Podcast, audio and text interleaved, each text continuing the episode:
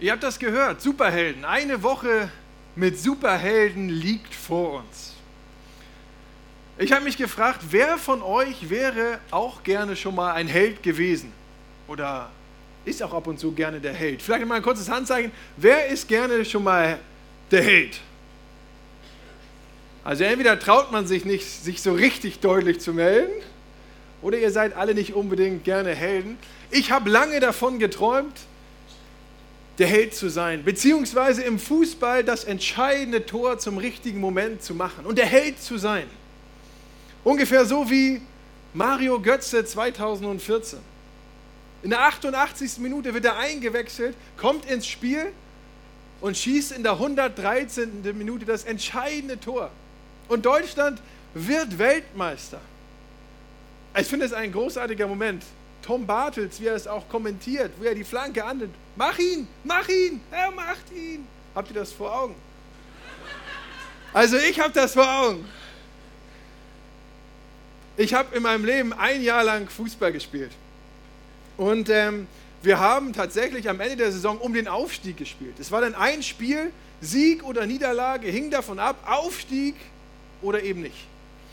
Und ich bin eingewechselt worden, ungefähr 70. Minute. Und ich habe schon oft noch davon geträumt. Ihr müsst euch vorstellen, wir haben eine Ecke, die Ecke kommt rein, wird am ersten Pfosten verlängert. Ich stehe am zweiten Pfosten und sehe das leere Tor vor mir, weil es über den Torwart geht und der Ball kommt so halb hoch.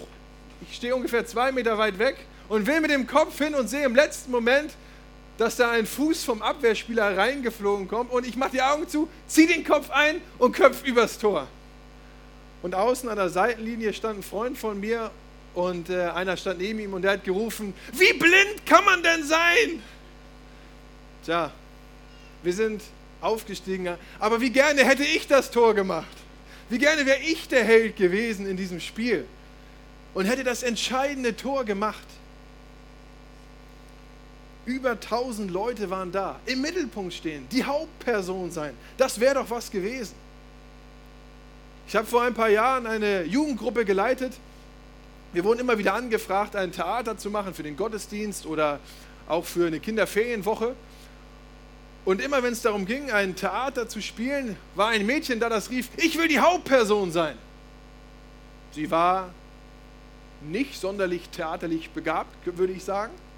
Sie konnte sich Texte nicht so gut merken, aber sie wollte die Hauptperson sein. Immer. Egal, ob das jetzt ein Mann oder eine Frau die Hauptperson war, sie wollte einfach die Hauptperson sein im Mittelpunkt stehen, im Zentrum, der Held sein. Ich will die Hauptperson sein. Ich will jemand sein. Vielleicht hast du auch diesen Wunsch ab und an in dir.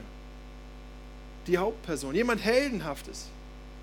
Solche Leute kommen auch immer wieder in der Bibel vor, die etwas Besonderes sein wollen oder vielleicht auch etwas Besonderes sind.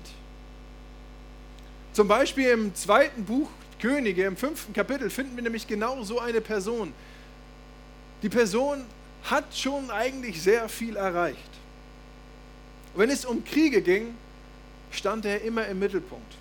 Er war der zweitwichtigste Mann im Staat Syrien. Er war der oberste Offizier. Er hatte das Heer unter sich. Alles hörte auf sein Kommando. Das ist doch mal eine Situation. Und er hatte einige Siege eingefahren. Durch Mut und Tapferkeit war er auch zu Ansehen gekommen und durch die Kriege auch zu Reichtum. Und auch der König wusste, was er an seinem Soldaten, an seinem Mann hatte. Er wusste ihn zu schätzen. Er war unverzichtbar. Und die Rede ist von Naaman, eine Hauptperson in Syrien, kann man sagen, der zweitwichtigste Mann, der wichtigste Mann nach dem König. Und er hatte gerade eine Schlacht geführt gegen die Israeliten und war wieder mit einem Sieg nach Hause gekommen. Als Held nach Hause gekommen. Er hatte Gefangene mitgenommen und er hatte alles, was man sich eigentlich so vorstellt, was eine Hauptfigur so haben muss. Ein Held. Das ist doch was, oder nicht? Eine überaus beneidenswerte Person, kann man sagen. Aber er war auch geschlagen. Er litt unter Aussatz, unter einer schweren Hautkrankheit. Und Aussätzige mussten sich in einem bestimmten Stadium auch fernhalten von allen anderen Menschen, mussten auf Abstand sein. Das bedeutete, sie waren sozial isoliert. Es bedeutete eigentlich Einsamkeit. Und Naaman hat Aussatz, hat diese Hautkrankheit. Und wir lesen im zweiten Buch Könige 5, Vers 1, der Heerführer Naaman war hoch angesehen bei seinem Herrn, dem König von Aram. Doch Naaman war zwar ein großer Krieger, aber er litt unter Aussatz. Er hatte eigentlich alles, was man brauchte, aber er war bedroht von einer Krankheit. Ein Siegertyp, kann man sagen. Aber ihm glitt irgendwie so nach und nach doch alles aus den Händen. Er hatte es halt doch nicht im Griff.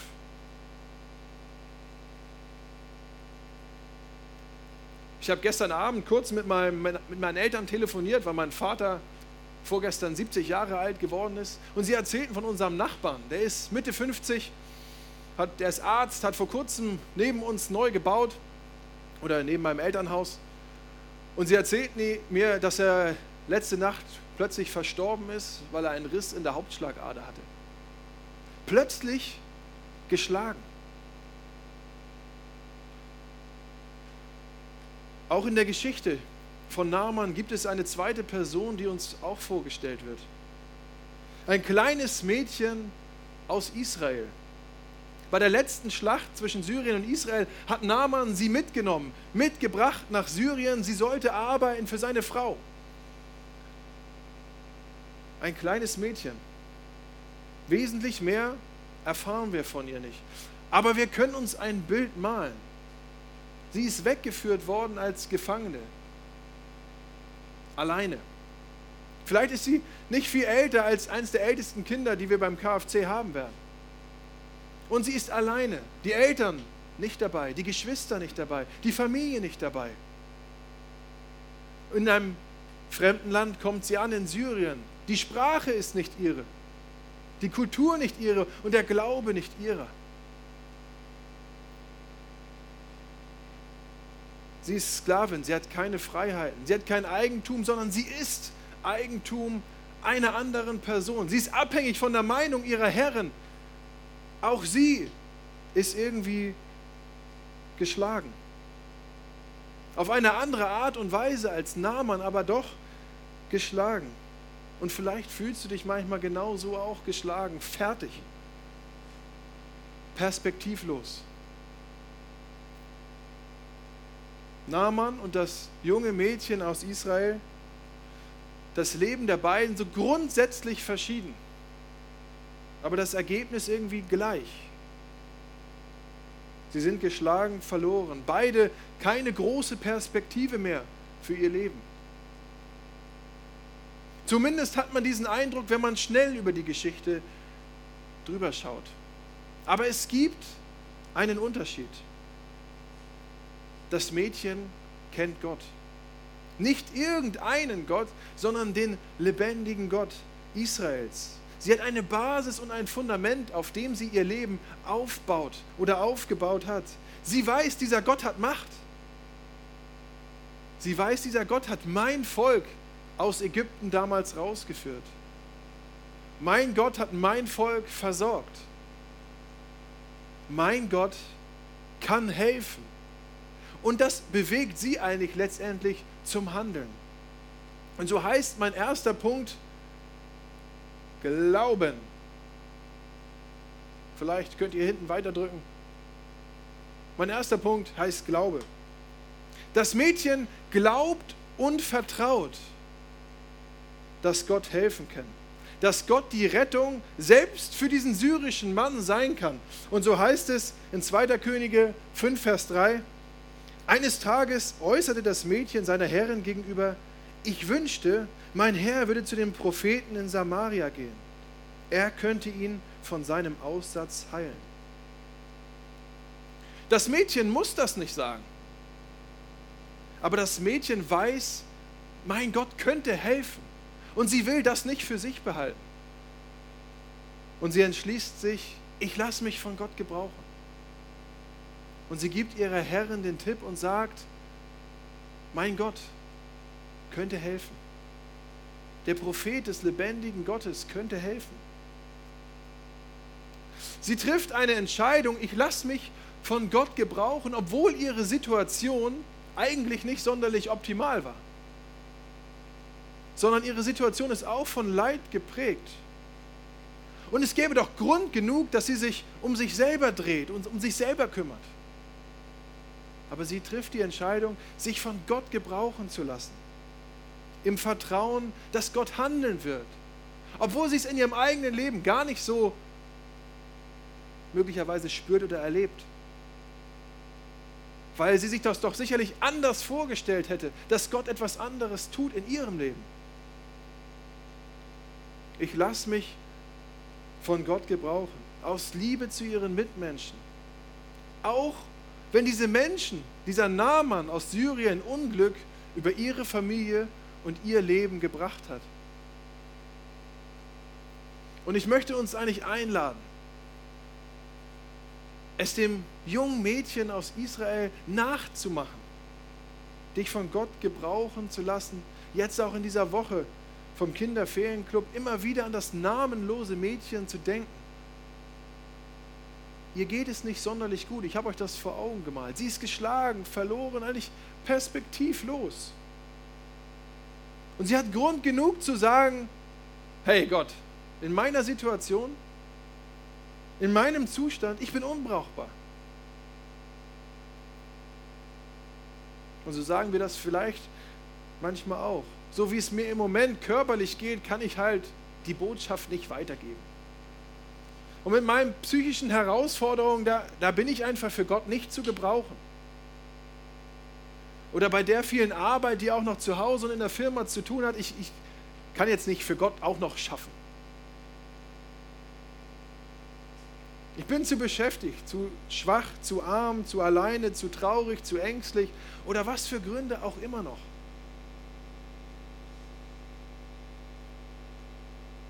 Das Mädchen spricht in einer hoffnungslosen Situation jemand Hoffnungslosen Hoffnung zu. Das Mädchen spricht aus einer hoffnungslosen Situation jemand Hoffnungslosen Hoffnung zu. Und das gibt Naaman wieder neuen Grund zur Hoffnung. Und sie gibt mir auch eigentlich Grund zur Hoffnung, denn es braucht keinen Superhelden, um Gott zu verkündigen um Gottes Botschaft weiterzugeben. Und so kann sie auch uns Grund zur Hoffnung geben. Sodass wir wegschauen, weg von unserer Situation, von meiner Situation und hin zu den Kindern und hin zu Gott. Auch wenn die Kinder vielleicht manchmal nerven werden oder eben nicht das tun, was wir gerne hätten. Oder auch wenn Dinge nicht so klappen, wie wir es doch eigentlich geplant hatten dann trotzdem bei den Kindern zu bleiben und auf Gott zu schauen, dass er es halt doch noch gebrauchen kann, diese Situation. Oder wenn du jetzt nicht hier auf dem Gelände bist beim KFC, auch hinzuschauen auf den KFC und auf Gott. Und sich im Alltag auch Zeit zu nehmen, selbst wenn die Woche voll ist, auch zu beten für die Mitarbeiter, für die Kinder, für das Programm, für das Wetter oder es gibt viel, viel zu beten sich im Grunde Gott wieder neu zur Verfügung zu stellen, im Vertrauen, dass er auch etwas tun kann. Und die Folge in dieser Geschichte von Naaman und dem jüdischen oder dem israelitischen Mädchen ist großartig. Denn die Folge von der Aussage des Mädchens ist, Naaman zieht los. Da kommt etwas in Bewegung. Und er kommt als geheilter und gläubiger Mann wieder zurück. Er erkennt den lebendigen Gottes der, der Israeliten an. Das lesen wir in Vers 15. Da heißt es, daraufhin kehrten Naaman und sein ganzes Gefolge zu dem Mann Gottes zurück. Die Rede ist hier von dem Propheten Elisa. Als er vor ihm stand, sagte Naaman, ich weiß jetzt, dass es keinen Gott auf der Welt gibt, außer in Israel. Das ist doch ein fantastisches Ergebnis. Aber es braucht neben dem Glauben und dem Vertrauen in Gott auch Mut. Und das ist mein zweiter Punkt, Mut. Denn es braucht Mut, als Sklavin von Gott zu erzählen. Der Naaman hatte im Grunde auch auf diesem Weg einige Hürden zu überwinden, wenn man sich das mal überlegt. Zum einen soll sie sich jetzt nach dem Ratschlag des Mädchens Hilfe holen in Israel. Dort, wo die Feinde wohnen, beziehungsweise die Verlierer. Er soll jetzt die Verlierer um Hilfe bitten? Da könnte er auch denken, die spinnt wohl. Den Feind um Hilfe bitten? Oder die zweite Hürde, er wendet sich schließlich an den König der Israeliten. Da geht Post ein. Und der König der Israeliten zerreißt, zerreißt sein Gewand aus Entsetzen, was er da liest. Wir lesen in Vers 7, als der König von Israel das las, zerriss er seine Kleider und sagte, dieser Mann schickt mir einen Aussätzigen, damit ich ihn heile? Bin ich Gott, dass ich töten und Leben geben kann? Seht und begreift doch, dass er nur nach einem Vorwand sucht, um Streit mit mir anzufangen. Der König in Israel versteht es eigentlich falsch. Aber was wäre, wenn das eskaliert wäre? Wenn das nach hinten losgegangen wäre und es tatsächlich zum Krieg gekommen wäre? Naaman hätte denken können, das Mädchen wollte mir eine Falle stellen. Es wäre alles gewesen, weil das Mädchen gesagt hatte, dass Hilfe in Israel ist. Was wäre dann mit dem Mädchen passiert? Oder die dritte Hürde. In der Geschichte wird Naaman, wird Naaman vom König zum Propheten geschickt schließlich. Und der Prophet sagt zu ihm, er soll sich siebenmal im Jordan untertauchen und wieder hochkommen. Runter und wieder hoch. Siebenmal. Und Naaman wird böse. Wir lesen in Vers 11 und 12. Da ging Naaman ärgerlich fort sind der Abana und der Papa in Damaskus, das sind Flüsse in Syrien, denn nicht besser als alle Flüsse Israels? Warum kann ich mich nicht in ihnen waschen und geheiligt, geheilt werden? Anders ausgedrückt, warum soll ich in der Drecksbrühe des Jordans baden? All unsere Flüsse sind besser in Syrien. Was soll das Ganze? Und er hätte an dieser Stelle umdrehen können. Und das ist auch genau das, was er tun will. Denn zum Jordan sind es nochmal 40 Kilometer. Und er denkt sich, ich gehe. Und seine Diener überreden ihn, es doch zu tun. Es waren einige Hindernisse zu nehmen in dieser Geschichte. Das Ganze hätte leicht und schnell nach hinten losgehen können. Es hätte leicht scheitern können.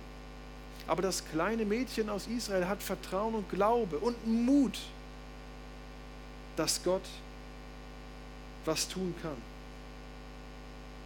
Und was dann passiert, nachdem sie von Gott erzählt hat, das lässt sie Gottes Sache sein. Vielleicht sehen wir manchmal auch eher die Hindernisse, warum Dinge nicht funktionieren können. Angst und Sorge. Und wir haben gute Gründe, warum es eben halt nicht funktioniert. Wir haben gute Gründe, warum wir nicht den Unterschied machen können an unserer Arbeitsstelle, weil wir sind halt auch nur Angestellte und nicht der Chef und die Position ist halt auch nicht so ganz die richtige. Das war sie beim Mädchen eigentlich auch nicht. Oder ich kann halt auch nicht überblicken, was passiert, wenn ich meinem Nachbarn von Jesus erzähle. Oder wenn ich ihn einlade zu einer christlichen Veranstaltung in die Gemeinde. Ich kann nicht überblicken, was passiert und ich muss schließlich noch länger mit meinem Nachbarn aushalten. Also, das Mädchen war Sklavin und konnte auch nicht überblicken, was passiert, wenn das nach hinten losgeht. Oder was ist, wenn ich in der Schule mich zu Jesus halte oder von meinem Glauben erzähle? Was ist, wenn ich nicht mehr Teil meiner Freunden bin, weil sie sich von mir abwenden? Es war dem Mädchen letztendlich wichtiger, dass dieser Mann von Gott hört, bevor er stirbt. dass er hört, dass bei Gott Hilfe ist, bevor er diese Chance verpasst. Das kleine Mädchen, sie glaubt und weiß, mein Gott kann helfen. Und sie fasst den Mut zusammen und erzählt von Gott. Sie lässt sich von Gott gebrauchen. Und der Rest ist Gottes Sache. Und das ist mein dritter Punkt. Der Rest, was dann passiert, es ist Gottes Sache. Ob der Mann geheilt wird, ob er überhaupt den Weg hinfindet zu dem Propheten Elisa, es ist Gottes Sache. Ob es funktioniert, es ist Gottes Sache. Bei ihm laufen die Fäden zusammen. In Johannes 6, Vers 9, da wird uns auch von einer Geschichte berichtet mit einem kleinen Jungen. Es ist die Geschichte von der Speisung der 5000, die ja auch recht bekannt ist. Und es wird nach Essen gesucht. Für 5000 Menschen braucht es Essen und Jesus beauftragt seine Jünger loszugehen und für Essen zu sorgen. Und dann sagt einer der Jünger in Vers 9, in Vers 9, ja, hier ist ein kleiner Junge mit fünf Broten und zwei Fischen. Doch, was nützt das bei so vielen Menschen? Was nützt das? Und vielleicht kennst du die Geschichte, sie werden alle satt. Aber es ist ein kleiner Junge, auch von ihm erfahren wir nicht viel, aber er lässt sich von Gott gebrauchen. Er stellt seine Brote und seine Fische Gott zur Verfügung. Er hat nicht viel, aber was er hat, das gibt er. Und es reicht. Er hat nicht viel, aber was er hat, das gibt er und es reicht. Es geht auf. Es sind zwei Kinder, die sich von Gott gebrauchen lassen. Ich habe vor einiger Zeit ein Beispiel von, von dem Pastor Jensen Franklin gehört, was das Ganze nochmal sehr gut veranschaulicht. Und zwar, stellt euch vor, ihr habt Pizza bestellt. Und der Pizzabote kommt zu euch nach Hause, klingelt an der Tür, steht bei euch vor der Tür und er hat die Pizza auf der Hand. Und der Käse läuft so schön an am Arm und an den Fingern herunter, tropft auf den Boden und ihr wisst nicht, wo die Hand überall gewesen ist. Und er fragt, äh, haben Sie die Salami-Pizza bestellt? Und man selber würde doch sagen oder denken, Moment mal, wo ist der Karton? Wo ist die Box, wo die Pizza reingehört? Ich hatte gedacht, als ich das bestellt hatte, die Pizza kommt in einem Karton.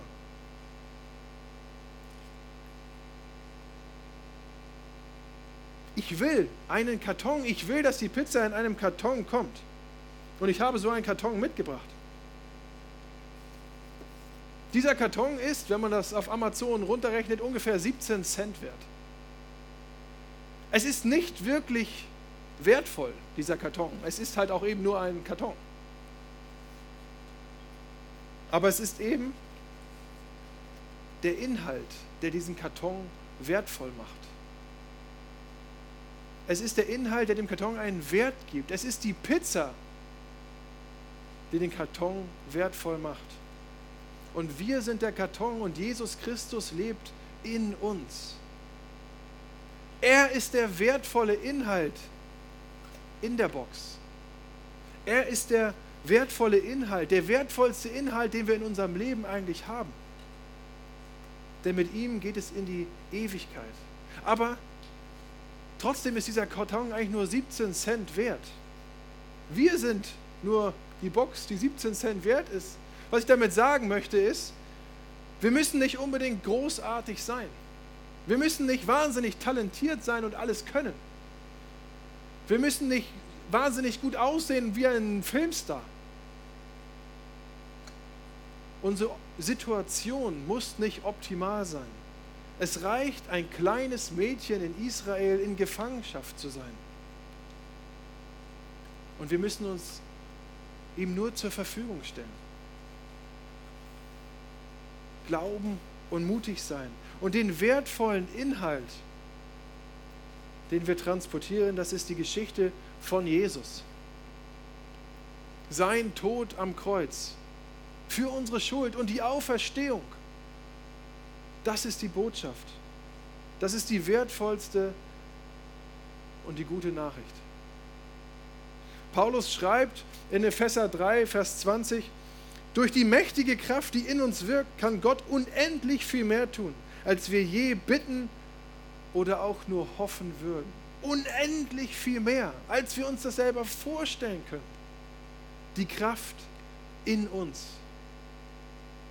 Und so ist es auch zu erklären, dass dieses Mädchen eigentlich zur Heldin wird, wenn man so sagen will. Sie ist es eigentlich nicht. Sie stellt sich nur zur Verfügung. Es ist Gottes Kraft in ihr. Sie lässt sich von Gott gebrauchen und Gott ist es, der Großes vollbringt. Er in ihr. Er ist der Held. Und wir dürfen vertrauen und mutig sein, weil die mächtige Kraft Gottes auch in uns wirkt. Er in uns. Und das Ergebnis in der Geschichte ist fantastisch. Naaman wird geheilt. Und er findet Hoffnung.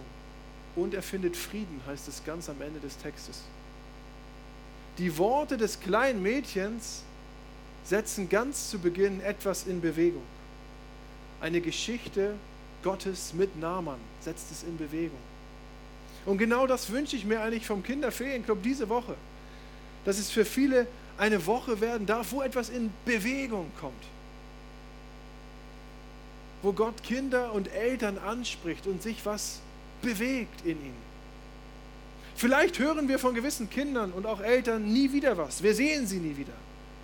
Aber vielleicht erleben wir auch, wie Einzelne angesprochen werden, wie Familien sich verändern, wie Menschen Hoffnung finden, Heilung und auch Frieden weil sie einen Glauben an den lebendigen Gott gefunden haben. Aber das haben wir nicht in der Hand.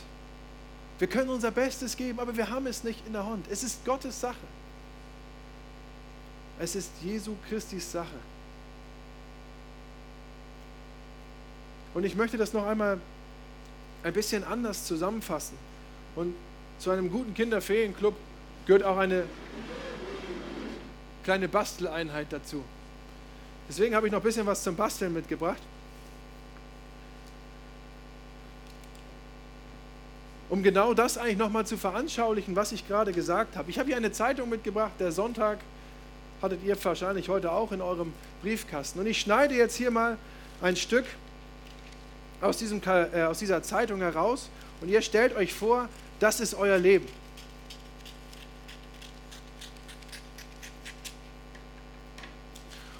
Das ist euer Leben. Und ich, ich schreibe stellvertretend einmal unten Naaman hin.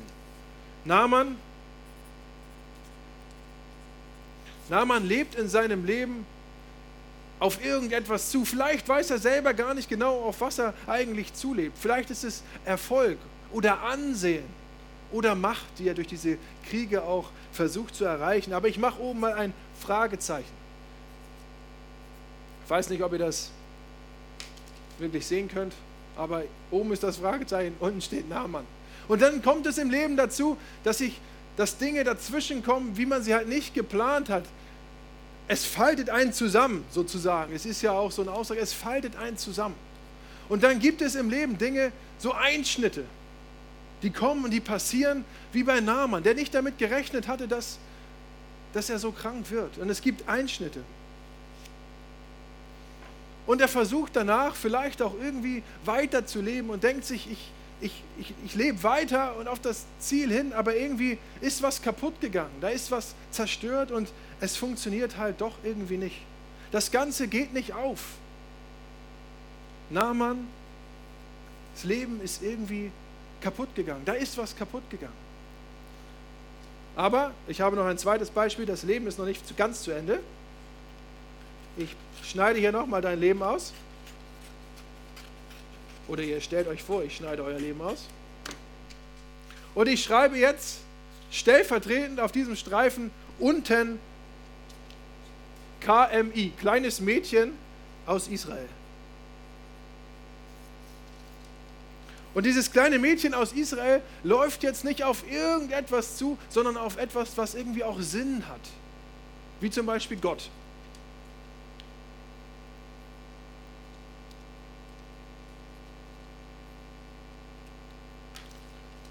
Gott, das kleine Mädchen aus Israel. Und auch in ihrem Leben kommt es dazu, dass sich dass Dinge nicht so ganz gelaufen laufen, wie sich das vorstellt. Es gibt Dinge, da faltet sie, das Leben faltet sie zusammen. Und da kommen auch Einschnitte. Auch, auch sie hatte sicherlich nicht damit gerechnet, dass sie entführt wird oder weggeführt wird, dass sie als Sklavin arbeiten muss. Und das sind so Einschnitte, Dinge im Leben, mit denen wir halt nicht gerechnet haben. Und es schneidet etwas ab. Und sie denkt sich vielleicht, das Leben ist vorbei, aber irgendwas hält dieses Leben dann doch tatsächlich noch zusammen. Und vielleicht passiert das wieder. Sie ist zwar mit Gott unterwegs, sie lebt auf das Ziel, Gott zu gefallen hin, aber irgendwie gibt es auch Dinge im Leben, die sind halt schlecht gelaufen, wo sie sich auch gegen Gottes Gebote gestellt hat, wo sie gesündigt hat, wo Dinge passieren und es schneidet was ab und sie denkt, jetzt ist es vorbei. Aber es ist eigentlich Jesus Christus, der unser Leben zusammenhält. Und vielleicht kennt ihr das auch. Man sagt ja auch im Leben, das ist so richtig schief gelaufen. Kennt ihr bestimmt auch. Und es gibt Dinge, die laufen dann so richtig schief.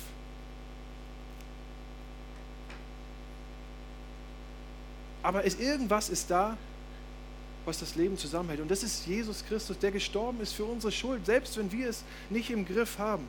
Und das Gute an der ganzen Sache, selbst wenn es am Ende nochmal schief läuft, wir kommen am Ende Gott immer näher. Und das ist eigentlich die Botschaft der Bibel. Und ich hoffe, dass das Menschen auch entdecken dürfen und erleben dürfen, jetzt beim Kinderferienclub, dass da etwas ist, das ihr Leben zusammenhält, dass sie Hoffnung finden, vielleicht Heilung, vielleicht Frieden für ihr Leben und dass Familien verändert werden.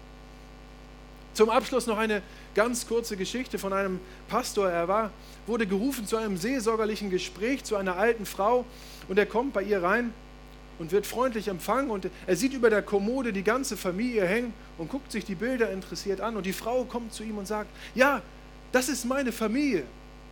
Die Hauptperson Jesus ist hier in der Mitte und da hängt ein Bild von Jesus. Und hier sind meine Eltern und mein verstorbener Mann und meine Geschwister und meine Kinder.